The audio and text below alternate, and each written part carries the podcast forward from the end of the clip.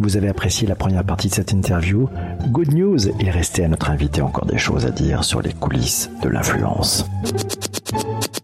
Dans une étude menée par Cision en 2018, on apprenait que très peu d'entreprises étaient capables d'évaluer combien rapporte un article de presse, un billet de blog ou un tweet sur les réseaux sociaux. Qu'est-ce que tu en penses? Alors moi je me souviens a une époque j'ai travaillé avec Bouygues Télécom et euh, on était payé pour faire des campagnes d'influence. Donc on était payé un certain volume d'argent par mois pour faire des campagnes d'influence. Et ce que je leur avais proposé c'était de faire une évaluation de ce que représentait chacune des retombées. Et j'avais fait un tableau en disant ben euh, un tweet tous les 10 000 personnes par exemple ça représente autant en équivalent retombées presse ou en équivalent média. La même chose sur les blogs. Et du coup euh, chaque mois on leur disait bah voilà on vous a coûté autant et par rapport au tableau sur lequel on s'est mis d'accord ça vous a rapporté autant. Et le but, c'était qu'on soit par exemple la x2 versus ce qu'eux nous avaient payé en disant, bah ça vous a rapporté X dizaines de milliers d'euros en termes de visibilité si on fait une équivalence média. Donc on est rentable par rapport à bah, un éventuel héroïque qu'on pourrait vous demander en interne. Et ça, ça c'est femmes et hommes sandwich dans la façon de mesurer. Est-ce qu'on mesure comme ça aussi l'influence, la vraie?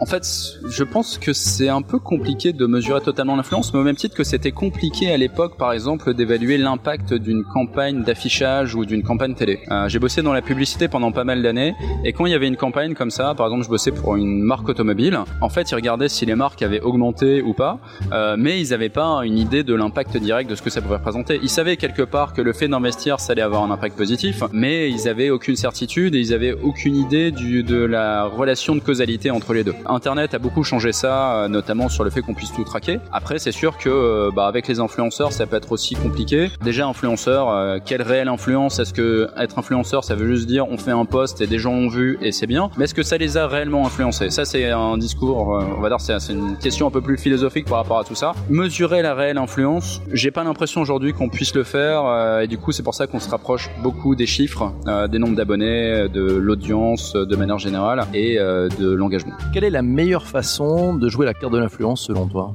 La meilleure façon, je dirais, c'est sur la durée. On parlait tout à l'heure des influenceurs qui ont tendance à se construire peut-être un peu trop rapidement et qui cherche surtout à faire du business. Je pense qu'il faut d'abord chercher à construire une communauté qui va être solide avec des gens qui vont nous faire confiance et ensuite assez naturellement les marques ou en tout cas les partenariats vont venir parce qu'ils vont se dire ok ça ça semble qualitatif. Je pense aussi que les influenceurs entre guillemets qui veulent en faire un business vont d'eux-mêmes aller voir les agences, vont d'eux-mêmes aller voir les marques en disant regardez j'ai 50 000, 100 000, 200 000, 1 million d'abonnés, donnez-moi de l'argent, je vais faire votre publicité. Historiquement, euh, par exemple sur mon parcours, c'était pas moi qui allais voir les marques ou qui allaient voir les agences. C'était les agences qui venaient me voir parce que ils m'avaient repéré, parce qu'ils sentaient que c'était intéressant. Parfois à tort, parfois à raison, hein, parce que euh, j'ai refusé aussi pas mal de partenariats qui m'ont été proposés sur des sujets qui étaient euh, bah, totalement déconnectés de ce que moi j'avais envie de faire en tout cas. Mathieu, est-ce que tu as un exemple qui te vient en tête de ce qu'il ne faut pas faire? Je connais des personnes autour de moi qui aujourd'hui font de l'achat d'abonnés, font euh, de l'achat euh, d'engagement. C'est pas du tout une bonne stratégie. Quelque part, c'est une façon de nourrir son ego. En fait, faut pas se perdre dans l'ego. Je pense que c'est le principal truc, euh, le principal conseil que je donnerais. À un moment donné, quand j'étais sur mon blog, j'étais un peu obsédé par les indicateurs, par le nombre de likes, par le nombre de partages, par le nombre de visites. J'ai commencé à sentir un peu cette volonté d'ego, cette montée d'ego. Et à un moment donné, plus les chiffres monte et plus on, peut se perdre dans ça. Donc bien garder la tête sur les épaules, pas accepter n'importe quel partenariat, n'importe quelle chose qui, qui est proposée parce que en fait on va vous proposer tout et n'importe quoi. Ce qu'il faut protéger c'est sa communauté. Et si on commence à ne pas protéger sa communauté, c'est là où on se perd et c'est là où on commence à faire des erreurs. Le plus gros bullshit autour de l'influence Toute cette volonté en ce moment de se dire oui, il faut plus passer par les macros, mais les micros, voire les picots influenceurs. En fait, il y a parfois certains gros influenceurs qui ont beaucoup d'engagement et qui sont très bien. Il va y avoir des micro-influenceurs aussi qui sont très bien. A contrario, il peut y avoir des très gros influenceurs qui euh, achètent par exemple des vues sur YouTube, euh, qui vont euh, totalement faker ce qu'ils font, qui font aussi des erreurs entre guillemets dans les partenariats qu'ils peuvent faire. Faut pas forcément s'intéresser à la taille et faire des généralités. C'est un peu comme parler aujourd'hui des millennials. On se dire ok, oui, les millennials, c'est une même génération, ils sont tous de la même façon, ils se ressemblent tous. Non, c'est faux. Il faut d'abord s'intéresser aux individualités des influenceurs, à comment est-ce qu'ils se sont construits, à quel univers ils ont autour d'eux. Et là, on commence à voir quelque chose d'intéressant plutôt que de ranger les gens dans des cases parce que à la base, chacune de ces personnes ont voulu faire un micro-média parce que justement, ils trouvaient pas de cases dans lesquelles se mettre et ils ont fait leur propre case. Est-ce que tu penses que les, les marques ou leurs agences ont encore du temps à passer sur ça? C'est sûr que c'est tentant de faire les choses à la chaîne et entre guillemets d'industrialiser via des applications. Ça permet peut-être de faire un premier filtre, au moins pour se dire, tiens, si je passe par iPoditor par exemple, est-ce que euh, ça a l'air fake? Si on veut faire quelque chose qualitatif, il faut prendre du temps. Les marques n'ont pas forcément le temps de le faire, mais qu'elles se fassent accompagner parce que derrière, c'est le temps entre guillemets qui est passé, c'est de l'argent qui est économisé. L'argent qui entre guillemets qui va être perdu, c'est un manque de ROI, c'est un manque d'impact, c'est payer un influenceur 50 000 euros alors qu'en fait ça ne vaut absolument pas du tout 50 000 euros et qu'on n'aurait jamais dû travailler avec lui. C'est faire moins d'erreurs entre guillemets et euh, bah, s'assurer du business pour la suite parce que le cœur de tout ça, ça reste quand même faire de business. On passe pas par les influenceurs pour le plaisir de voir sa marque sur X ou Y compte Instagram. Est là pour faire de la vente, on est là pour euh, faire en sorte que nos services soient connus, euh, soient diffusés. Donc passer plus de temps, passer peut-être un peu plus de temps avec vos agences et donner leur plus de moyens et vous apercevrez que sur la durée, il y aura quelque chose qui sera plus intéressant. Si tu avais une question à poser à un influenceur, tu aimerais lui demander quoi?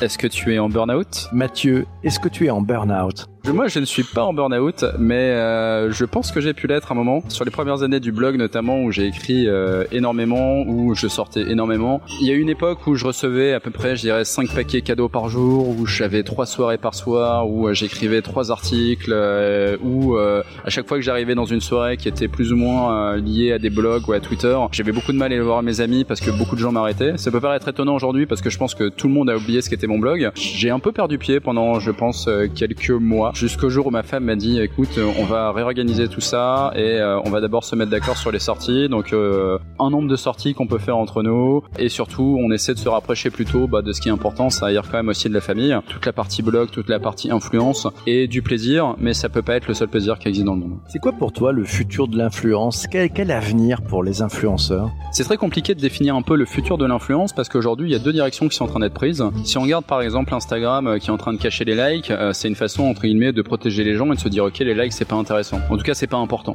Si on regarde une autre plateforme comme TikTok, TikTok dit ah tu veux des milliers, voire des centaines de milliers, voire des millions de likes, et eh ben je vais te les donner. Je pense qu'il y a un grand écart qui se passe dans euh, la tête des influenceurs entre ok est-ce que je vais sur cette plateforme où entre guillemets je suis rincé dans tous les sens sur des likes ou est-ce que je suis sur une plateforme qui peut-être pour ma santé mentale est, est plus intéressante. Je pense qu'il y a beaucoup de choses qui vont se passer et sûrement ça, on va se rapprocher aussi de ce qui se passe en Chine. En Chine on parle euh, des key opinion leaders. Ces key opinion leaders par exemple font plus vraiment de posts sponsorisés, en tout cas par exemple ne vont pas chercher à faire des liens d'affiliation pour vendre des produits, mais créent plutôt des boutiques euh, qui possèdent eux-mêmes sur lesquelles ils vont vendre des produits des marques. C'est plus vraiment une logique de drive to web euh, pour envoyer par exemple vers des sites de e-commerce, mais c'est l'influenceur qui a son propre site de e-commerce et sur lequel il veut vendre des sacs, sur lequel il veut vendre des parfums, ce, genre de choses. La question c'est euh, bah, quand il y aura trop d'influenceurs, quand tout le monde sera devenu influenceur, comment on fait pour les choisir, comment est-ce qu'on fait surtout pour que tout le monde vive, et on repartira sûrement sur une meilleure définition de ce qu'est réellement un influenceur et de quels sont les impacts euh, des, des influenceurs. Donc si je te suis, finalement l'avenir pour les influenceurs, c'est de devenir une marque. Quelle est ta marque, Mathieu alors moi j'ai créé entre guillemets une marque, hein, Public Geeker, qui est le mix de publicitaire et geek. Ça a été ma marque pendant très longtemps. C'est une marque que j'ai fini par un peu délaisser parce que euh, je me suis un peu ennuyé de mon blog à un moment aussi euh, volontairement parce que quand je suis arrivé par exemple en agence social media et j'étais un blogueur influent, beaucoup de marques venaient me voir en me disant ah mais c'est génial vous allez bloguer pour nous et moi je disais bah non je suis directeur conseil, euh, je suis pas votre blogueur attitré donc euh, non je vais pas le faire. Au fur et à mesure il y avait de plus en plus euh, de marques concurrentes qui arrivaient sur mon blog versus mes clients donc je me suis dit ok bah je vais réduire mon blog de plus en plus.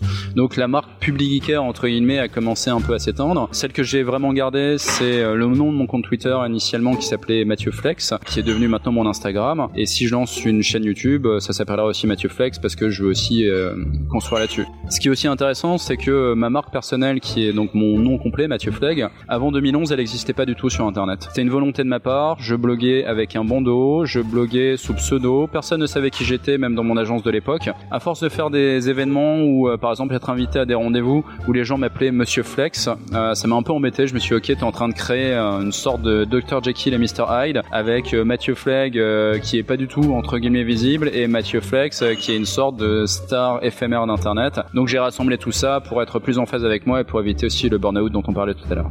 Ton mot de la fin, ta, ta punchline sur l'influence, toujours un exercice compliqué, très spontanément, ta punchline sur l'influence, ton mot de la fin. Ça va sûrement être un peu dur, mais j'ai l'impression que les influenceurs sont devenus les nouvelles bannières. Cet épisode vous a plu? Vous avez envie d'aller plus loin pour mieux comprendre l'influence digitale? Voici quatre choses toutes simples que vous pouvez faire. D'abord, vous abonner sur votre plateforme de podcast préférée Ensuite, partagez cet épisode sur vos réseaux sociaux. C'est facile et c'est prévu dans votre application de podcast. Juste après, parlez-en autour de vous, auprès de personnes que vous appréciez, lors d'une discussion, mais aussi autour de la machine à café, autour d'un repas ou un apéro. Enfin, si vous êtes sur iTunes, laissez un chouette commentaire et 5 étoiles. Oui, 5 étoiles pour encourager l'artiste. Merci par avance pour votre soutien. À très vite.